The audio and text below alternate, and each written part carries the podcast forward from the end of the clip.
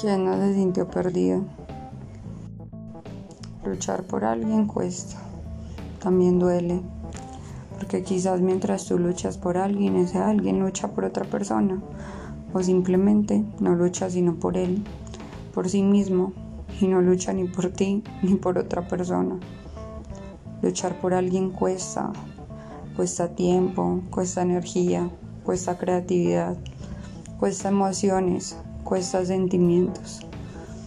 Muchas veces nos hacemos los ciegos ante esa lucha porque queremos aferrarnos a ese sentimiento de que luchar por eso que tanto deseamos y queremos vale todo y vale la pena, pero nunca consideramos que para el otro, quien está ignorando nuestra lucha insaciable, no valemos nada ni valemos todo.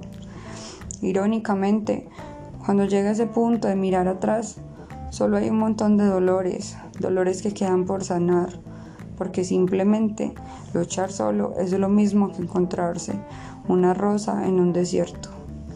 Así tan imposible y tan imaginable es volver a reconstruir ese yo interior que se pierde mientras luchas por otro. Nadie debería permitirse luchar contra una corriente donde de antemano se sabe que la guerra ya está perdida.